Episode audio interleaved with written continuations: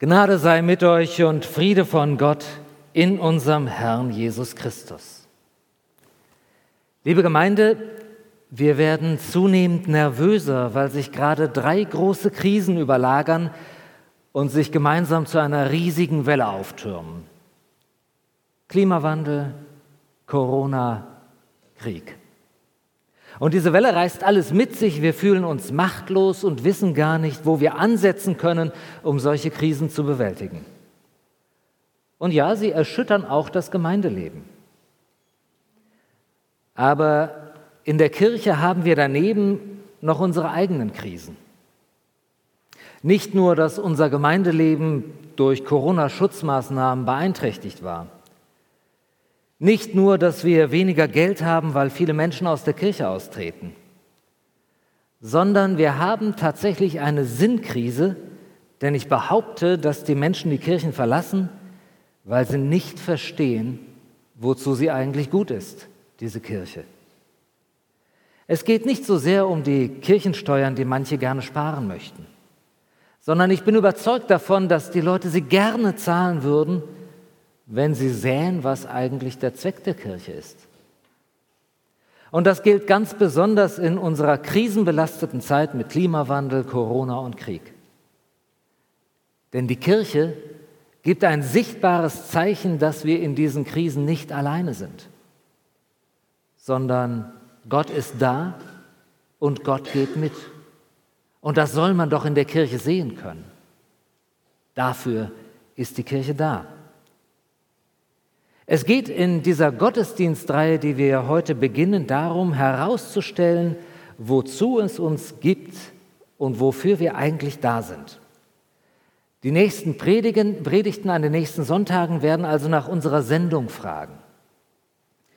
Und damit mich niemand missversteht, die Absicht dabei ist weder eine Selbstanklage, dass wir unsere Sendung verfehlt hätten, noch möchte ich uns herausfordern, unsere Sendung bitte endlich wahrzunehmen, weil wir das angeblich zu wenig täten, sondern ich möchte dankbar annehmen, wo die Sendung Gottes unter uns lebendig ist.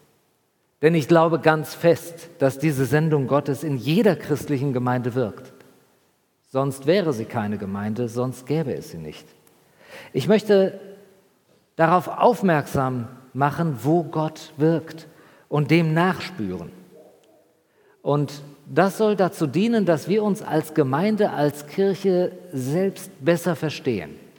Und dann können wir natürlich auch unsere Schlüsse daraus ziehen. Wenn wir womöglich finden, dass wir den einen oder anderen Aspekt unserer Sendung in unserer Gemeinde besonders fördern wollen, dann wäre das der nächste Schritt. Aber erstmal geht es mir ums Erkennen und ums Wahrnehmen. Und die Überschrift für diese Predigt heute lautet Gesandt zur Versöhnung. Puh, meinte ein befreundeter Pfarrerkollege und machte dicke Backen. Gesandt zur Versöhnung. Geht es nicht auch ein bisschen weniger? Er hat recht, denn Versöhnung ist ja nun wirklich ein umfassendes Geschehen. Und sind wir dazu berufen? Können wir das? Der Spruch, den ich über diesen Gottesdienst gestellt habe, lautet doch, lasst euch versöhnen mit Gott. Paulus hat geschrieben, so bitte ich euch an Christi Stadt, lasst euch versöhnen mit Gott.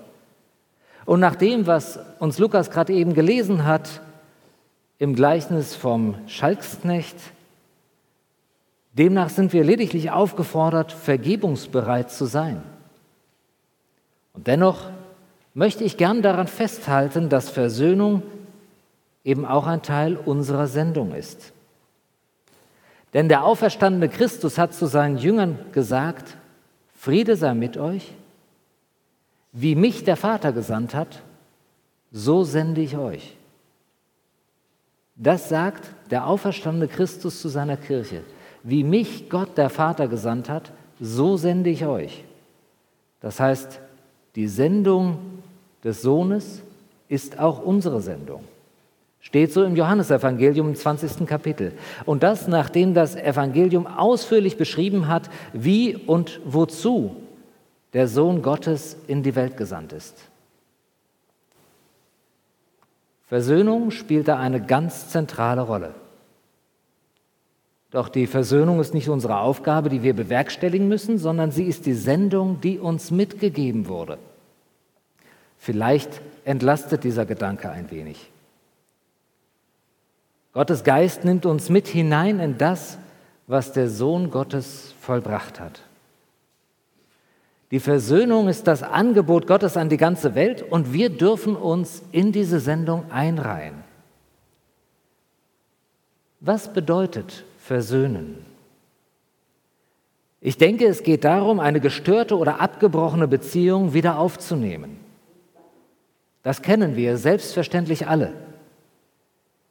Wenn der eine den anderen kränkt oder verletzt, dann steht etwas zwischen den beiden. Und normalerweise ist es dann an dem Verursacher, die Störung wieder gut zu machen, damit die beiden erneut miteinander umgehen können. Der Verursacher des Konflikts bittet um Entschuldigung, bringt die Sache wieder in Ordnung und die Beziehung ist wiederhergestellt. Der Faden ist wieder geknüpft, der Kontakt ist wieder da. Genau genommen ist die Beziehung nicht wiederhergestellt, sondern erneuert und auf eine andere Ebene gehoben. Denn das Geschehene kann ja kaum rückgängig gemacht werden, sondern es gehört dann zu der gemeinsamen Geschichte dazu, die aber eben nicht abbricht, sondern diese gemeinsame Geschichte wird weitergeschrieben. So funktioniert Versöhnung. In Bezug auf Gott ist das aber ein bisschen anders. Denn die Bibel erklärt, dass erstens unsere Beziehung zu Gott zutiefst gestört ist. Zweitens, wir diejenigen sind, die solche Zerrüttung verursacht haben. Aber drittens, Gott derjenige ist, der sich um die Versöhnung kümmert. Denn so heißt es ja im zweiten Korintherbrief allen Ernstes, wir bitten an Christi Stadt, lasst euch versöhnen mit Gott. Nicht die Aufforderung, versöhnt ihr euch mit Gott, tut ihr den ersten Schritt, sondern in dem vollen Bewusstsein, dass Gott schon alles dafür getan hat, Gott, den wir verletzt haben, den wir zurückgewiesen haben, er hat alles dafür getan, dass Versöhnung möglich ist. Er bittet um Versöhnung. Gott bittet um Versöhnung. Lasst euch versöhnen mit Gott, der diese Welt nicht mit seiner Allmacht in einem überwältigenden Kraftakt zurechtbringen will, sondern der sie in Liebe verwandeln will. Lasst euch versöhnen mit diesem Gott. Lasst euch versöhnen mit Gott, dessen große Geduld mit den Kriegstreibern, mit Krankheitserregern und Klimasündern wir kaum verstehen können. Lasst euch versöhnen mit diesem Gott. Lasst euch versöhnen mit einem Gott, der sogar auf sein Gottsein verzichtet, um uns nahe zu kommen. Nicht wir, die Verursacher der Beziehungskrise, müssen für Versöhnung sorgen, sondern Gott tut das. Das halten wir also als allererstes fest. Christus hat Versöhnung gebracht, wir dürfen als Versöhnte leben. Damit hat Gott unsere Beziehung auf eine andere Ebene gehoben. Wir sind nicht mehr bloße Geschöpfe, sondern wir sind Kinder Gottes, versöhnt und vertöchtert. Als Kinder Gottes teilen wir etwas vom Wesen Gottes und das dass wir etwas vom Wesen Gottes teilen dürfen, ist unsere Sendung in die Welt. Aber ich muss zur Kenntnis nehmen, dass selbst in der christlichen Gemeinde es nicht selbstverständlich versöhnt und immer friedlich zugeht. Auch wir erleben unsere Konflikte, auch unter uns sind Beziehungen zerrüttet und wir gehen uns entweder aus dem Weg oder auf die Nerven. Schade, wenn wir Christinnen und Christen das nicht hinkriegen mit der Versöhnung, denn wer sollte es dann in dieser Welt bitte schön sonst schaffen, wenn nicht wir, denen uns alles gegeben ist, damit wir uns versöhnen? Aber der Gedanke von Versöhnung leugnet ja nicht, dass es Konflikte und Störungen in unseren Beziehungen gibt. Ich glaube, es wäre ein schweres Missverständnis, wenn wir meinten, Versöhnen bedeutet, wir müssen alle Differenzen leugnen. Es ist ein Irrtum, wenn wir meinen, wir sollten alle Konflikte unter einer Decke der Harmonie ersticken. Ja, als Kinder Gottes sind wir doch eine Familie. Aber wer das als Argument für eine künstliche Harmonie herbeiführt, den möchte ich doch fragen, wo gibt es eigentlich den allermeisten Zoff? Den allermeisten Ärger gibt es doch oft im engsten Familienkreis, wie ich aus Fachbüchern gelernt habe. Wir sollen also in der Gemeinde anerkennen, dass wir Versöhnung brauchen und wir dürfen zweitens dankbar glauben, dass da, wo Menschen um Versöhnung ringen, unser Gott kommt. Da kommt Gott zum Zuge, wo Menschen ernsthaft um Versöhnung ringen, um Verstehen, um sich gegenseitig akzeptieren. Wo das passiert, da verspricht Gott, kommt er hinzu. Ich glaube sogar, dass gerade in Gemeinden Konflikte entstehen, weil hier Menschen mit den allerbesten Absichten zusammenkommen. Aber sie alle haben etwas unterschiedliche Vorstellungen davon, was das Beste ist. Konflikte müssen sogar entstehen, wo Menschen um Wahrheit ringen. Und das ist nicht schlimm.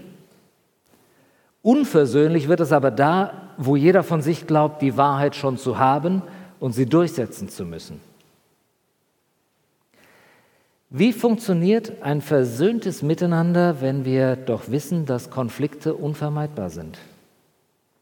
Als allererstes helfen einfache Regeln, auf die wir uns einigen. Jede Gruppe muss Regeln besprechen, muss herausfinden, wie sie mit Konflikten umgeht. Wie wollen wir miteinander in Konflikten umgehen? Und für einen versöhnten Umgang miteinander ist es total sinnvoll, zum Beispiel den anderen zu hören, ihn ausreden zu lassen, ihm nicht ins Wort zu fallen, nicht nach dem dritten Satz schon zu wissen, was er eigentlich meint. Es hilft sehr viel mehr, miteinander zu reden als übereinander. Jede Gemeinschaft kennt gute Regeln, um versöhnlich mit Konflikten umzugehen. Haben wir alle geübt. Und nicht zuletzt in der Bibel finden wir sehr gute Tipps, wie das funktioniert. Denn ja, es ist möglich, ohne gegenseitige Verletzung zu streiten. Und manchmal ist das sogar notwendig, um einen guten Kompromiss zu finden, um eine gemeinsame Entscheidung zu treffen. Streiten ohne gegenseitige Verletzung ist möglich, aber Versöhnung wird ja da wichtig, wo es schon zu Verletzungen und Kränkungen gekommen ist. Versöhnung brauchen wir da, wo Beziehung gestört ist und wo Misstrauen herrscht. In manchen Fällen scheint Versöhnung sogar undenkbar. Da wird es unvorstellbar, dass Opfer und Täter gemeinsam an einem Tisch sitzen und sich freundlich in die Augen sehen können. Unvorstellbar. Wie können wir das erreichen, wenn einer dem anderen einen nicht wieder gut zu machenden Schaden zugefügt hat? Wir wissen, wir können nicht alles reparieren und ersetzen. Trotzdem können wir lernen zu vergeben. Denn zweitens, ein, also das erste sind die Regeln, das zweite ist ein ganz entscheidender Schritt zur Vergebung, dass ich einmal, wenigstens für einen kurzen Moment, mich in die Lage des anderen versetze. Ich weiß, das ist eine ungeheuerliche Zumutung. Aber wo der eine wenigstens ansatzweise versteht, was den anderen zu seiner Tat angetrieben hat, erst da können wir vergeben. Ein Schritt zur Versöhnung ist, die Perspektive des anderen einzunehmen. Denn nein, wir können nicht alles wieder gut machen. Aber es hilft, die Dinge auszusprechen uns in den anderen hineinzuversetzen, zu verstehen. Das eröffnet die Möglichkeit zur Vergebung. Es gibt ein großes historisches Beispiel dafür, nämlich die Wahrheitskommission in Südafrika. Unter dem rassistischen Apartheidsregime ist es zu unvorstellbaren Ungerechtigkeiten und Verbrechen gekommen, die nicht wieder gut zu machen waren.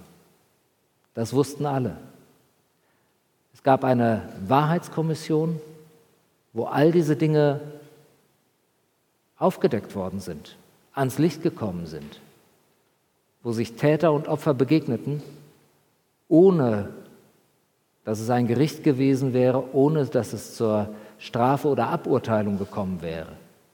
Das wäre Rache gewesen. Es gab eine Wahrheitskommission, wo das ausgesprochen wurde. Und das war ein wichtiger Schritt auf dem Weg der Versöhnung. Sich einmal in die Lage des anderen zu versetzen, einmal für einen kurzen Moment wenigstens ansatzweise verstehen, warum das für ihn so war, warum er sich so verhalten hat. Und bedenken Sie, Gott macht das ganz genauso.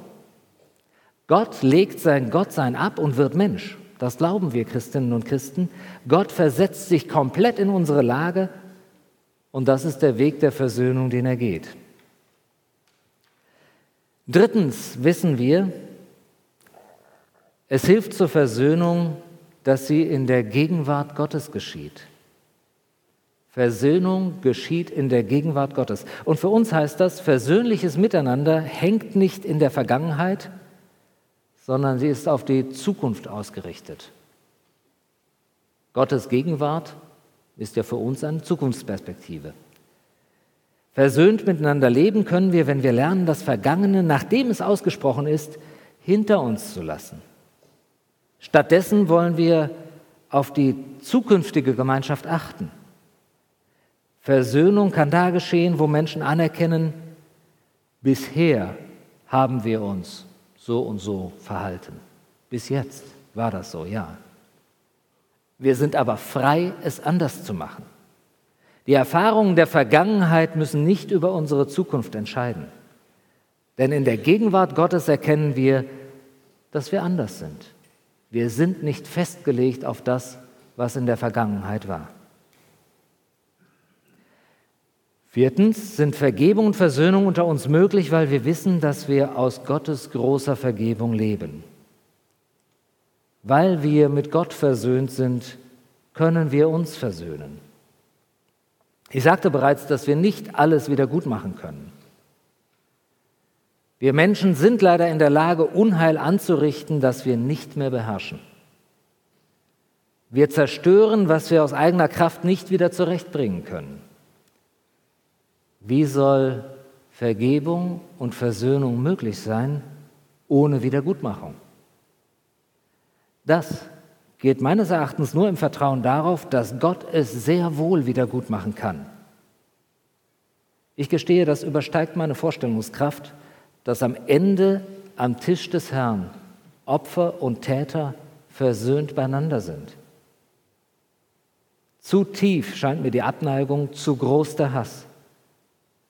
Und doch will ich glauben, was ich nicht sehen kann und hoffen auf das, was allein Gott wirkt.